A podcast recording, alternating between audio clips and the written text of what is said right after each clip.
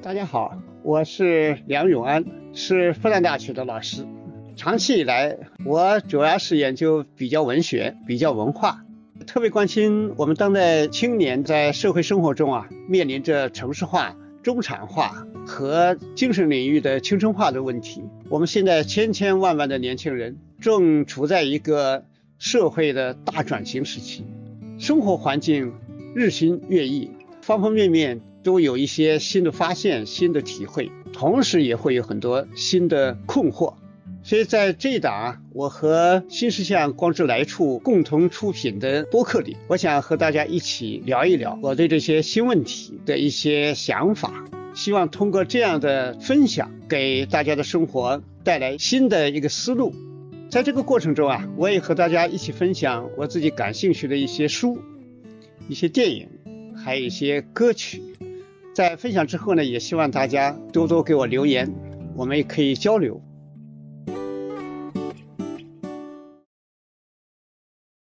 大家好，我是梁永安。呃，前些天啊，我去北京去办事儿，那么住在那个雍和宫附近。那这个雍和宫啊，我是很喜欢的，而且有很多记忆啊，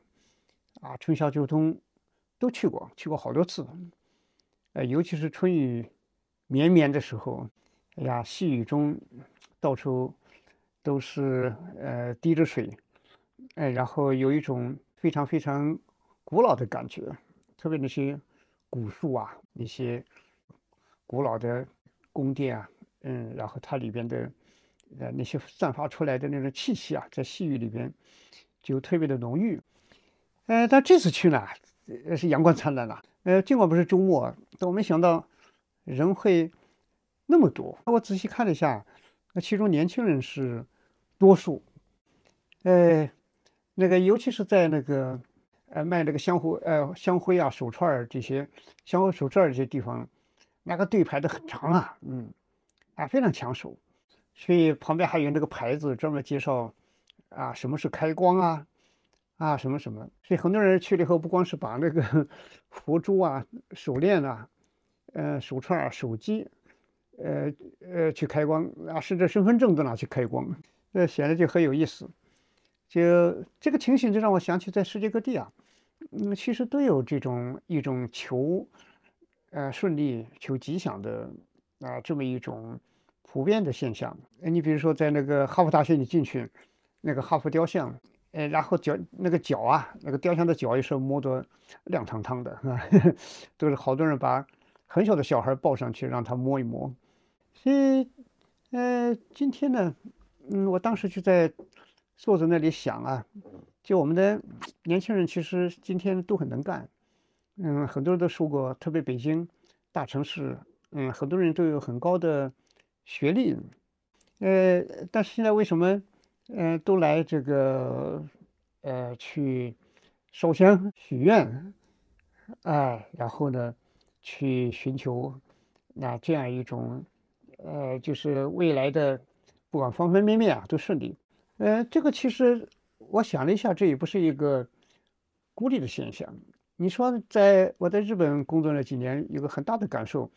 就是他的那个神社，还有那个佛寺，呀，那个遍地都是。就一个小村啊，一般基本上都有有一个标配，就是有个神社。呃，再有一个佛寺，那么佛寺呢，主要是管生死，那么神社呢管现世，那么，呃，我我也去过他们那个，呃，就是那个出云大社，呃，当然日本最重要的两个神社，一个出云大社，一个伊势神社，就是这两个里面呢，都年代比较早，因为出云大社里边，呃，从最早的记录里边供奉着八百多万个神祇，每一个都对应都有不同的功能，所以你看那个。呃，在那个日本的呃生活里面，你出去走，哎呀，很多地方可以看到，可以看到地藏菩萨。那个地藏菩萨啊，那个脖子上就围着个红头巾。那这个干什么的呢？就是专门就是要生孩子的人，嗯，女人，呃，或者家人，那就是给地藏菩萨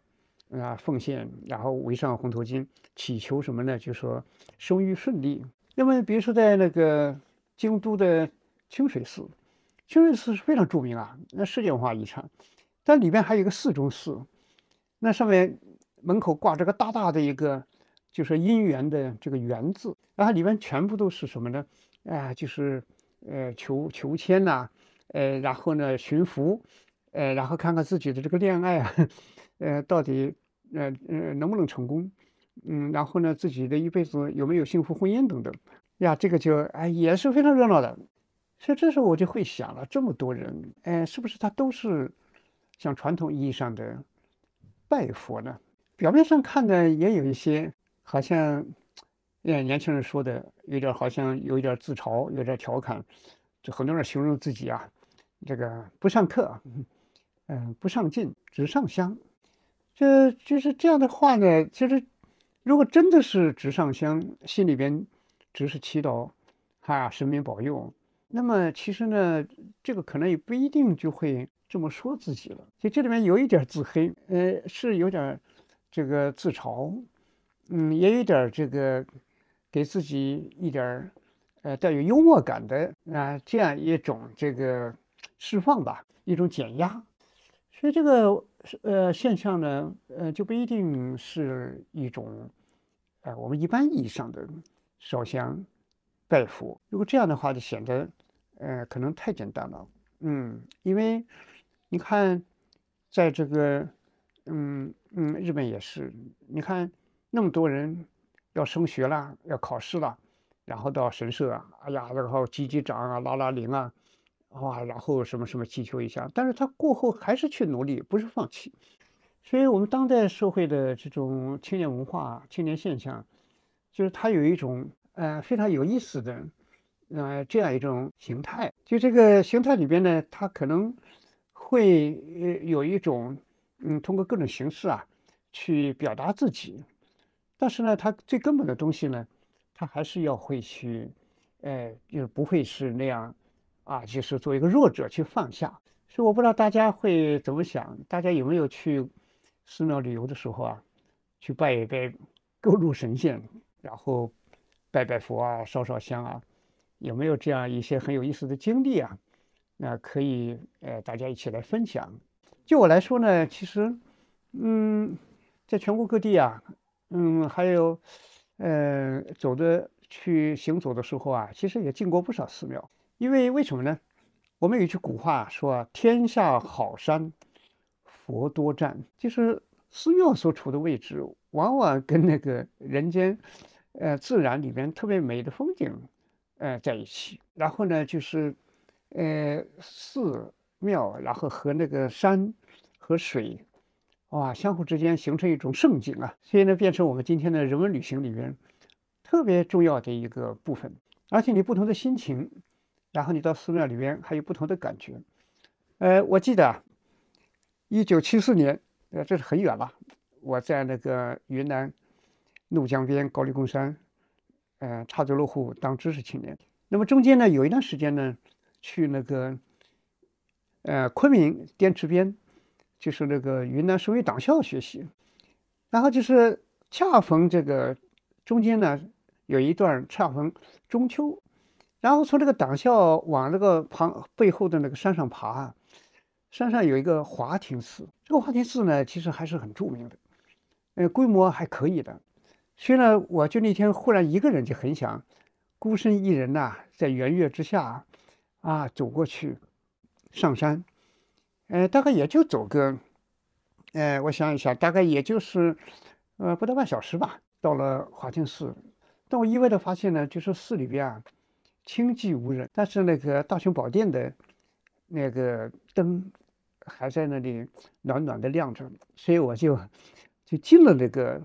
大雄宝殿就仰面看着这个，哎呀，这么高大的，呃，这个如来佛啊，这个旁边，哎呀，这种就是三尊这个佛，哎，在那里，哇，心里面就觉得，哎，就觉得这个世界啊，嗯，忽然就有一种感觉，就是多少代呀，嗯，人们在月光下，嗯，比如说，呃，走在寺庙里。或者是到寺庙里来，那一代又一代，大家的心愿呢，都是想幸福生活。这个时候呢，就感觉到我那时候的感觉就是大家进佛寺里，呃，其实他的他的这个久远，他的古老，他的目光注视着一代又一代人，就这种人间甜酸苦辣、喜怒哀乐，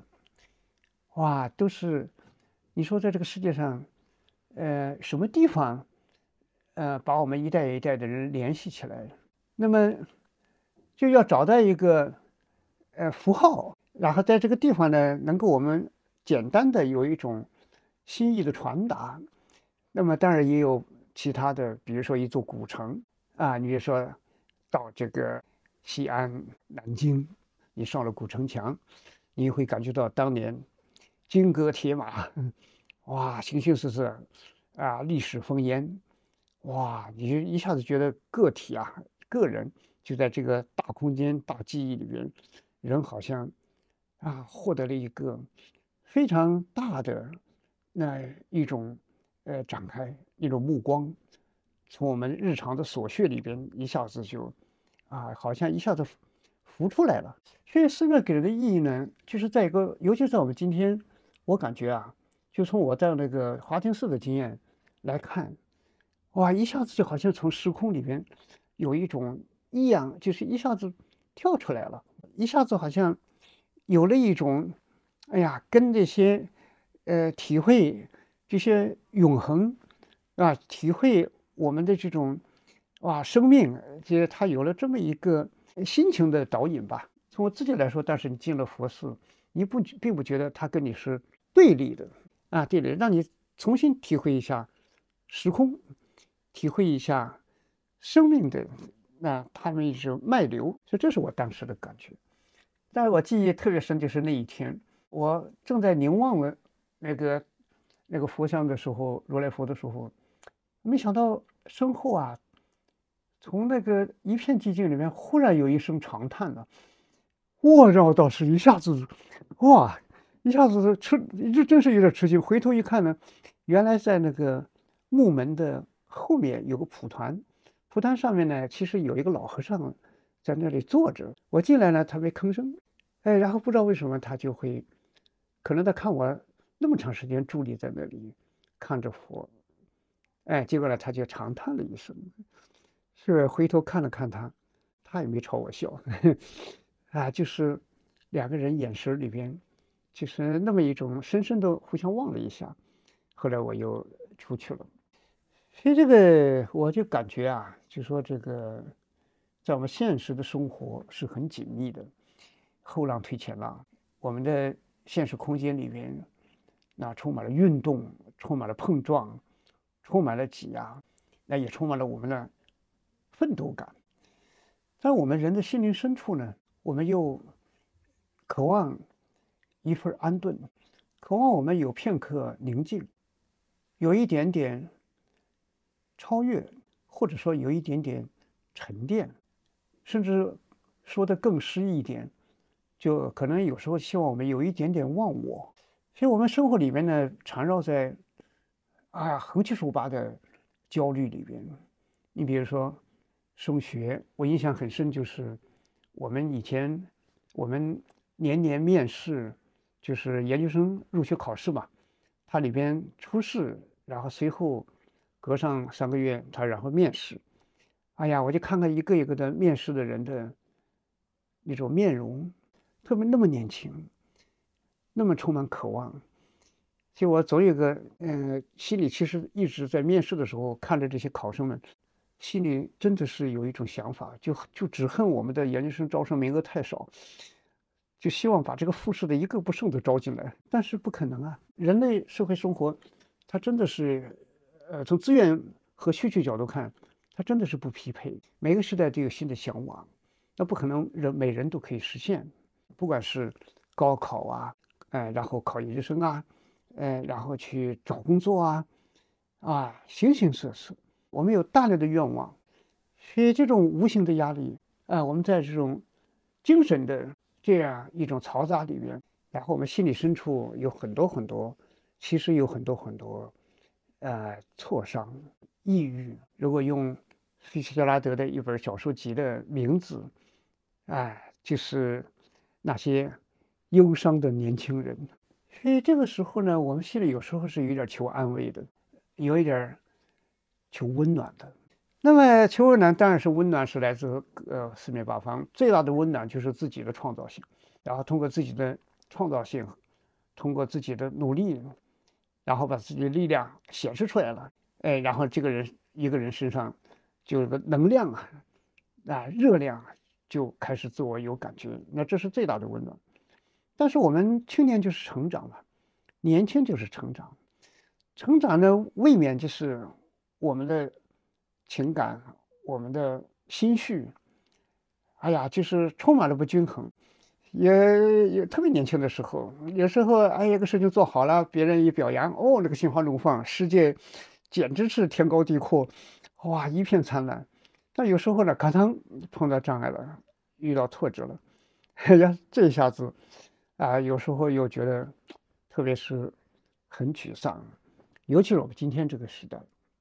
我们今天这个时代啊，这个，呃，青年在成长，但是在精神深处啊，哎，我们在传统和现代之间啊，呃，特别特别的进退两难，选择里面充满了悖论，哎，这也不好，那也不好，就逻辑呢，几方面的逻辑碰不到一起，互相冲荡，所以这时候呢，我们年轻人呢，我就感觉。我在雍和宫的时候，我就有这么一个感觉，什么感觉呢？我看到一个情景，就这些年轻人他排队啊，那个队伍很长很长，而不是一排，他是大概四个人分成一个纵队一样的，那个要排很长时间。但是年轻人排队是怎么回事呢？很文明，很有序，非常讲规则。我们今天的年轻人，实际上他的素养素质很好的，所以有这这样的素养体现出来的精神面貌。他是有内在力量的，那他不是垮了的，呃，更不是那种一片灰蒙蒙的沮丧，不是的。所以他做这个事情的时候啊，实际上是眼睛里是有一点儿，呃，给人看到一种希望的亮光的。所以我觉得他们跟以往传统上那些拜佛的是不一样的。那我们典型的鲁迅写的祝福，向林嫂，哎呀，那个凄苦啊，哎呀，把自己钱拿去捐门槛，怕自己死了以后。被前后两个丈夫，啊，因为她嫁过两个人，那个劈成两半了，是吧？所以就是一个典型的，一个无助的弱者，生活没什么希望。今天的年轻人其实不是这样的，他心里是有希望的，但是前面有很多艰难，所以他是希望自己自己的命运，还是希望自己的有所创造吧，啊，希望自己有价值。所以这时候他来到这个雍和宫，这个。我觉得他们这个这个这里面的本质不太一样，就是他有一种愿望。这个愿望，我们说求仙拜佛，关键是你心里什么愿望，诉给神。就是一八四一年，德国哲学家费尔巴哈他写过那个《论宗教的本质》，他里面说的话就很对。宗教的本质就是人的对象化，就是人的内心的愿望的对象化。所以你要看他为什么烧香拜佛，关键是看他弄的什么愿，是什么愿望投射给神。神是不存在的。但是呢，我们把它塑造出来，哎，然后呢，外化出来，形成了这么一个神。所以今天年轻人眼中的这个，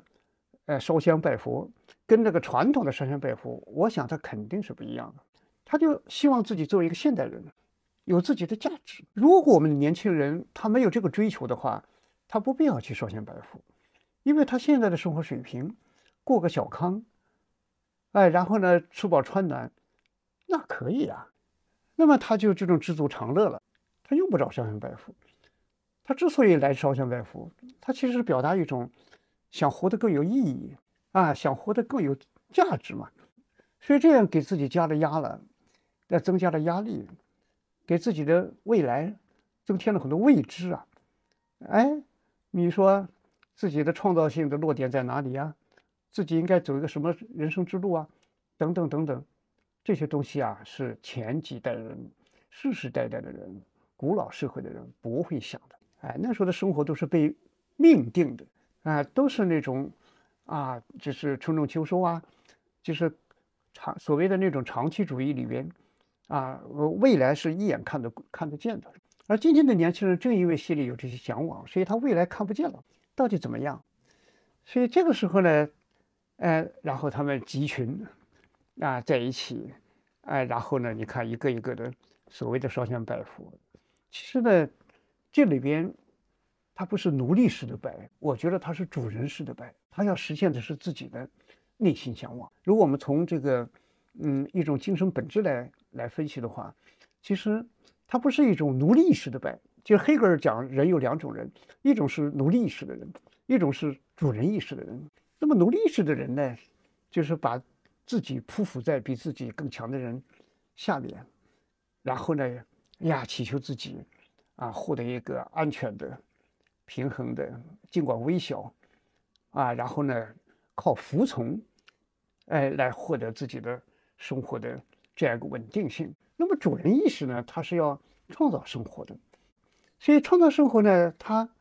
他肯定是他还是有强烈的自我意识的，还是有追求自己的独立的意志和那种自由的价值的。所以这时候他可能就会面对这个世界的时候，呃，也有一种那心灵的调节，有一种心灵的一种求温暖，啊，或者说给自己一个哎小小的安慰吧。那么这个时候呢，比如说他烧香拜佛，你说佛教里边。我我看那个雍和宫这这些年轻人们，你说我真的想，你说有几个是真正的从系统的啊这样一个呃佛教啊来去体会它，体会它。佛教博大精深呐，那么多流派啊，这个宗那个宗，哇，形形色色，东亚社会那么丰富。我一个人，我们知道佛教里面分这两个路子。一个是精英佛教，就说它属于有很强的佛教哲学的特点，啊，研习那个佛理啊，啊，梳理里边的各种逻辑啊，哇，形形色色，追本溯源，啊，然后要辨析各种各样的它的不同的学说、不同的传承啊，等等，嗯，特别在中国，比如说禅宗啊等等这些，那这是真正的一种把佛教作为一个非常肃穆的。啊，非常敬仰的，然后去深入的去体会、去辨析，啊，这是一种。那么还有一种呢是大众佛教。大众佛教呢，它跟这个佛教我觉得关系就很有意思。佛教是讲虚静的，啊，讲本质是讲无的，那么然后呢讲放下的。但是大众佛教里面看很多人进去佛寺，其实都祈求的是什么？祈求的是得得道。那这个是很不一样的。得到里边呢，既有世俗主义，比如说，哎，就像啊结个好姻缘呐，上个好学校啊，等等这些，哇，这些东西。但是另外一方面呢，就是在这个大众佛教里边，哎，那么多人去烧香，其实有很大一部分，也就是我们精神的某一种表达，就是我们在生活的展望里边、期待里边，我们一种啊，就是在寺庙里边这个空间，这个古老空间。哎，这个里面带有一很大的历史传承和呃甚至永恒性的地方，然后我们把一种深邃的愿望去在这里表达一下，所以这种表达它的主体是年轻人自己的心情，不是说把自己变成奴隶了，这个不一样。所以我们在这个呃面对这个问题的时候，呃就看到现在的年轻人。从我的体会啊，我那天在雍和宫，我就觉得我们今天的年轻人压力真的是太大了。当然，解压是两个途径，一个是创造更好的社会环境，通过各种公共政策啊，啊，通过各种各样的我们的社会努力，使年轻人拥有自己完整的八小时业余，就是工作之外的八小时，不必要在在这么紧张的内卷里边，呃，九九六里边，然后呢，呃，得不到喘息。如果是是，我就感觉到在这个寺庙里边，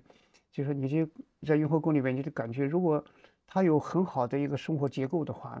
那么他就可以可以和朋友在一起，或者说是跟艺术在一起，比如电影啊、音乐啊，形形色色，跟书店呐，跟我们的形形色色热闹的咖啡馆朋友交流啊，哎，跟我们的旅行等等结合在一起，那么他就可能是，嗯，也不就不一定，呃，这么积极的来这里了，那么。另外，我就觉得，就是我们今天这个社会，就是减压的机制还是很缺乏。我们可以想一想，用什么样的更好的，或者说更多样的一些社会的这种创造啊更适合年轻人的，然后呢给他一种心里边的温暖。这个是一个很在当下来说是个很紧迫的事情。有时候因为雍和宫外面啊，就是那个那个叫马，我一下来说不清楚，叫好像叫马连营那个胡同啊，啊这几这几年很热，里边开着一些很，呃很有情调的一些咖啡馆啊、餐馆啊，还有一些艺术艺术品店呐，或者形形色色，啊也变成一个呃呃网红街。那里边年轻人也很喜欢，所以就是要用这些啊，就是说怎么能够，呃，让我们关爱年轻人，给年轻人助力，然后给他一种心里面的某一种啊，给他就像温泉一样的，给他一种浑身放松的，那么这么一些条件，我觉得我在雍和宫里面想到的最多的是这一点。所以我们在现实的生活里边啊，年轻人当然也有一些不确定感、未来的风险感。这个社会确实是这样的。其实有些东西啊，我们今天的社会在城市化、在现代化过程里边，确实有些东西跟原来那个种瓜得瓜、种豆得豆的那种逻辑有点不太一样了。你说我在上海遇到一个工人，不认识他，呃，就在我们学校附近的五角场，呃，他后来不知道怎么回事他跟我聊起来了。哇，他就说自己觉得命运不可测。他当年就是被下岗，下岗以后呢，想想儿子要结婚没房子怎么办呢？要想办法。后来他就把市区的那个小房子就换成那个靠近郊区的两套房，因为市价不一样嘛。结果没想到城市会发展这么快。哎，他原来买了两套房那个地方也在被开发，后来没几年，开发之后呢，地价又上涨，房价又上涨。他一看，哟。他就把那两套房又卖掉，又又卖到更远的，呃呃城外围更远的地方，换成四套房。结果没想到再过几年，城市发展这么快呀！哐当哐当，最后又发展到他那个四套房那里去了。最后呢，他最后把他，他告诉我，他碰见我的时候，他说他，哎呀，变成七套房了，已经是价值啊，哇，两三千万了。所以他跟我说了句话，他说他特别特别的感谢被下岗。没下岗的这些人呢，还有那个依赖，所以呢，就根本想不到要去搞这些东西。他就是被下岗以后，想到这个儿子未来的需要房子，那么想到将来的压力，所以他就这么这么去一倒。他没想到，哎呀，倒出衣食无忧啊！所以这种逻辑吧，你就没办法去讲了。所以就说，我们也许是我们现代人啊，哎，现在年轻人是可以说啊。是第一代生在全球化时代的人，第一代进入现代社会的人，所以呢，他自己呢有些恍惚不定啊。那个农业社会，我们以前的人，你说七八十年代的那个逻辑，那些老一代打工人的逻辑，现在有点行不通了。那一代什么呢？就是吃苦耐劳的那一代人，哎，他们确实相信自己的劳动可以挣来家人的好生活，哎，然后呢，这个时候呢。就是也好管理，哎呀，是非常朴实的一代劳动者。他跟他的那个劳动逻辑，跟社会发展逻辑，当时还对得上。那现在呢，年轻人呢就，哎呀，现在高科技形形色色，哎呀，各种各样的里里外外的各种因素，所以他也觉得有些就是往前看吧，也是觉得有点苍茫了。所以我们说，我觉得我们经历过以前那个时代的人，现在要换个眼光。就是不要用过去的逻辑来套现在的年轻人的生存，那这个中间呢就有距离了，啊，你就很难去体会他的生存了。你觉得他奇怪，怎么只烧香只烧香不奋斗 啊？不奋斗了。但是这个是八十年代的，啊，那个真的是你去嗯奋斗加班，嗯，那就有呃更多的钱挣。那就是今天这个情况有点不一样了，就是有句话就是站在那个什么风口上，猪都会飞起来。你说风啊，四面八方乱吹，你还要站在那个合适的口上，就是你没站在合适的口上，你想飞，你有翅膀也飞不起来，哎，就是乱七八糟，啊，乱乱风。所以这也是我们人类发展、社会发展，你不要不要以为是好像是混乱了，其实这是常态。所以现在这代年轻人需要非常坚强的精神，需要非常非常的有这样一种非常大的容量的，那么这么一个，哦，这么一个这个容纳容纳力、承担力。所以我们今天俗话说就是心要大，但是呢，年轻嘛，还有太多的，还有太多的不着底，哎，不像以前农民，你说的自耕农，那他生活很简单的，有块地嘛，嗯，呃，下力气，春种秋收就可以了，那很简单。你拿那个套现在的这种现代生活，嗯，就是套不上了。所以这么一个转型时代啊。我们我始终觉得不能对年轻人苛求，也不能用那种传统的观念去套他，那个结论可能就有点问题了。所以主要是看他行动。什么叫看行动呢？他星期天跑来雍和雍和宫烧个香，星期一照样拼命去了，啊，照样去奋斗去了。那人家在这么一个烧香拜佛里边获得一点舒缓，这也不是什么坏事吧？他不是拜在神脚下，把命运交给神，哇，就听天由命了，不是这样的。今天的年轻人其实他很有自由精神的，他很有独立性的，很有自己的想法的，表现形态是多样的。有时候是这样，其实他的意思是反的；他有时候说些反话，其实他的意思是这面的。所以这个时候呢，我们说这种青年文化，它这个逻辑啊，哎，它的那种表达方式，其实是有他自己的。一种这个，哎，有有他自己的一种形态。归根到底，我的体会，这代年轻人啊，还是一个历练过程，还是一个不断的探索过程。然后呢，生活里边呢也有大量的难度啊，所以在这个难度面前呢，他要有时候制造一点小轻松。而且这个问题还不是完全是这么简单的。我刚才说啊，寺庙有些是很有年头的，你像这个雍和宫。很长啊，历史。你说这个雍正一七二二年这个登了基，他以前住他的就是王府啊，啊就是雍和宫。这个以前不是个寺庙啊，啊是他这个去世了，呃，应该是在一七四二年左右。就这个时候，雍正已经去世了八年了吧？嗯，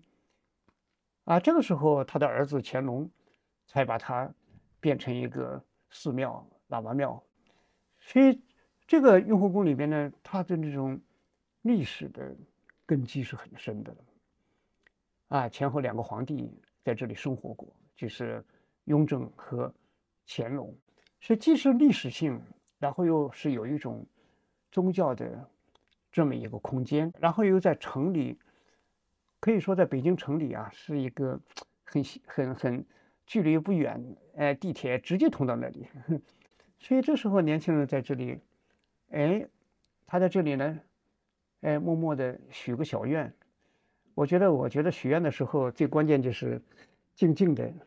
默默的那一刻。为什么我说这点很关键呢？其实我们很难说他那一刻心里体会到什么。其实很大意义上，他是想给自己的人生有一个小小的停顿，有一个啊，有一个这么一个瞬间啊。使自己有一种跟平常的生存、跟平常的感觉不一样的那这么一个片刻，因为我是为什么这么说？我的体会，我有自身的一个经历。我去敦煌，你看那个敦煌最最大的那个洞窟，那个外面啊，它搭成那种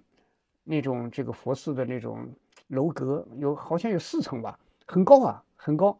你走进去以后，哇，那个佛。那个石窟里面那个佛显得特别的大，是最大的。我是故意的离开其他人，等别人走近，走光了，那些，哎，一团一团的人，一组一组的人走掉了，然后我才到那个默默的站在那个最大的佛前面，哎呀，就静静的看他。就那一瞬间，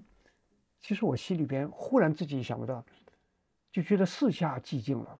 什么都无声了。无声以后呢？就会有一个声音从心底下浮出来，而且他是反复在说一句话，说什么呢？就我我在心里面听见，就反复的一句话，就说这辈子一定要做个好人，就反复反复反复，就这句话，就很简单很简单，但是很澄净，很纯，那个我印象特别深，所以无意表达就是一个好人来表达。而不是说我这辈子做个虔诚的佛佛教徒啊，或者怎么不是这样，也没有想得太高远，就是那么一个静静的。所以我想，年轻人去拜佛的时候，烧香的时候，他心里涌起的东西，你有没有跟他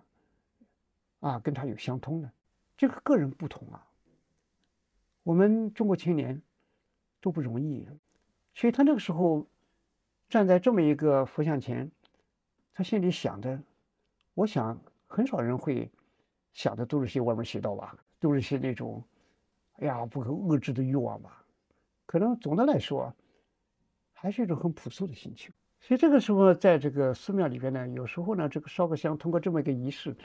其实可能也体会到一点不一样的自我。这个需要某个。安静，安宁。我们说佛教，它不是讲虚静嘛？所以这时候呢，可能心里边的对自己的一种声音呢，可能有时候就能听到。所以我想，这是，哎，我觉得我们在理解年轻人的时候啊，可能是啊，不能是死板硬套啊，那么机械化的就轻易下一个简单化的结论，有时候就显得有点儿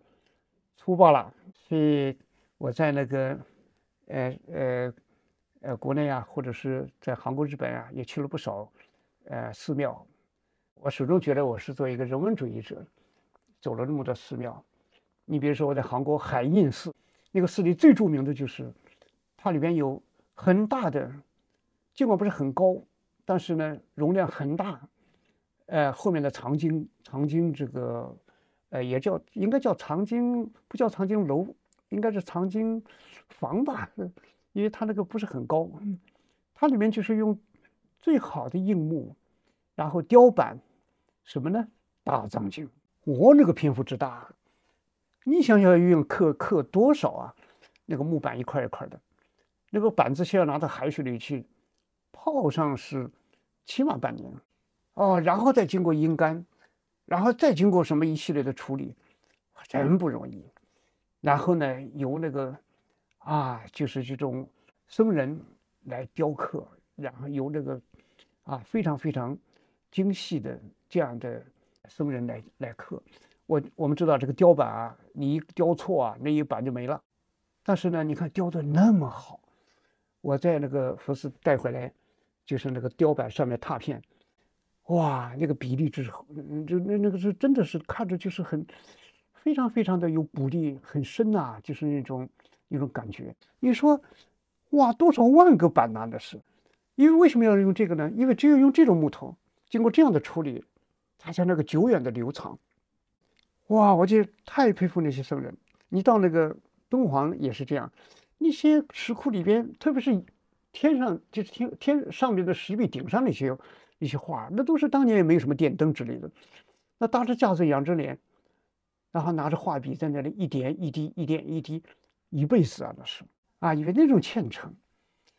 啊，那种心里面那种安静。所以我们在佛寺里边不能是只看到雕出来的佛，要看到我们历历代代多少人专心致志的，啊，心住一境的去啊完成着自己的人生。那这里面有一种非常非常啊这种深厚的人的力量。所以我想，这就是我们在佛寺里面年轻人今天进去，啊，进去，其实他也有一种无形的感受，哇，一种传承。这个，因为我去雍和宫，为什么对他总是不断的去？其实我很很惊叹，它里边那个最后最后的那个主殿里边的那个万福殿里边，那个地面上十八米高的那个那个大的黑檀木雕像，而且它是一根整的呀。是从尼泊尔运来的，光是路上就运了三年，然后地下它还有八米，啊，那么粗啊，直径，哇，直径的多达这个八米八米粗啊，就是简直是一个树精，然后来刻了雕了这么一个佛像，所以我觉得从里面能体会到很深的，既体会历史，也体也体会我们人的伟大。所以我们今天年轻人面对这个传统继承下来的东西。这些佛寺也是我们继承下来的。嗯，我们今天作为富于活力的一代人，一代年轻人，要创造新的生活。呃，但是我们不可避免的有个继承问题，我们不可避免的有一个面对历史的一个选择问题。那么，选择呢，因为传统历史的遗存是固定的，我们今天年轻人只能做什么呢？只能做减法，就是选择哪些留下，哪些我们暂时的，呃，可能先呃不选，然后我们也还要做加法，用我们现代的人的情感、现代人的创造去做加法，然后古今结合，形成我们的今天的中国社会它的风景，也形成我们的人生的精神的一个安放。那么其中呢，像年轻人现在烧香拜佛等等，其实，在某种意义上说，它也是一某种选择。哎，我讲，然后用归根到底啊，他是以这个烧香拜佛的方式，来使自己的精神或者继续前行的，那他的一种内心的宽慰。所以，我想这是一个实际上是一个现代化的转换。就是从我的理解上。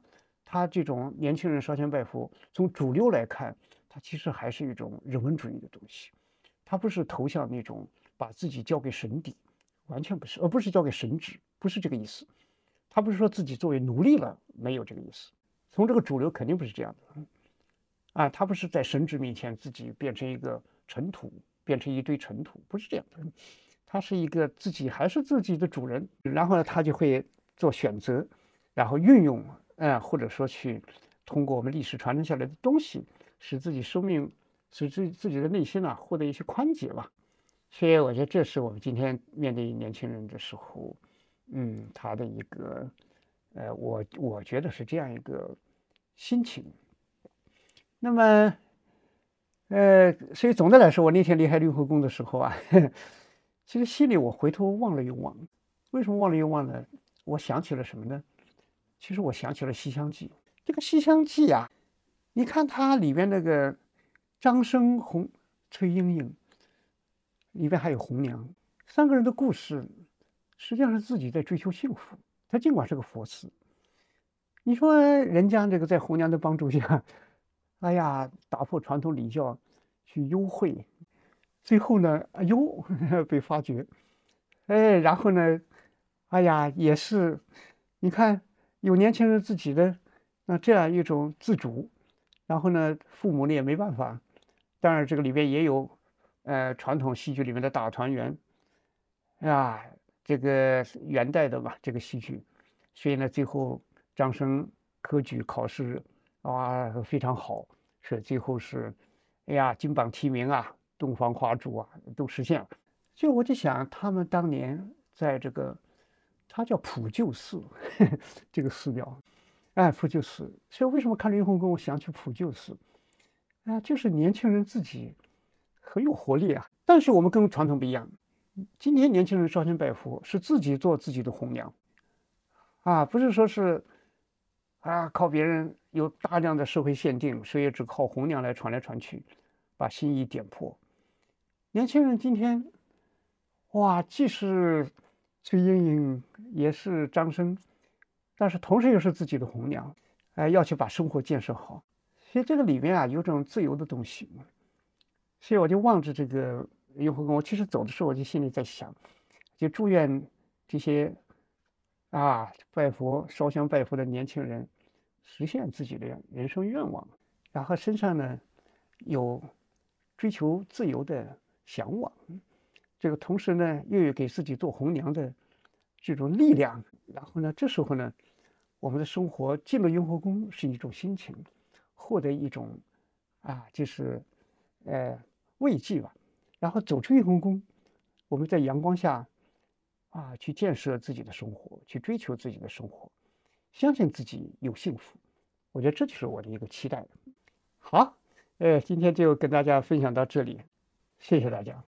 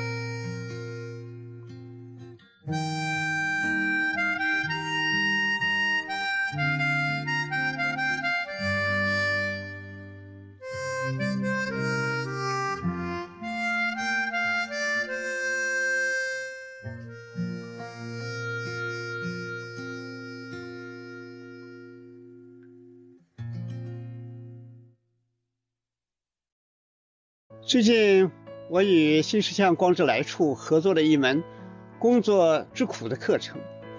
聚焦这个时代工作的一些新问题，希望能和年轻人在一起寻找重新建设生活的答案。课程有三十节，如果大家对课程感兴趣，可以搜索“光之来处”公众号去看看。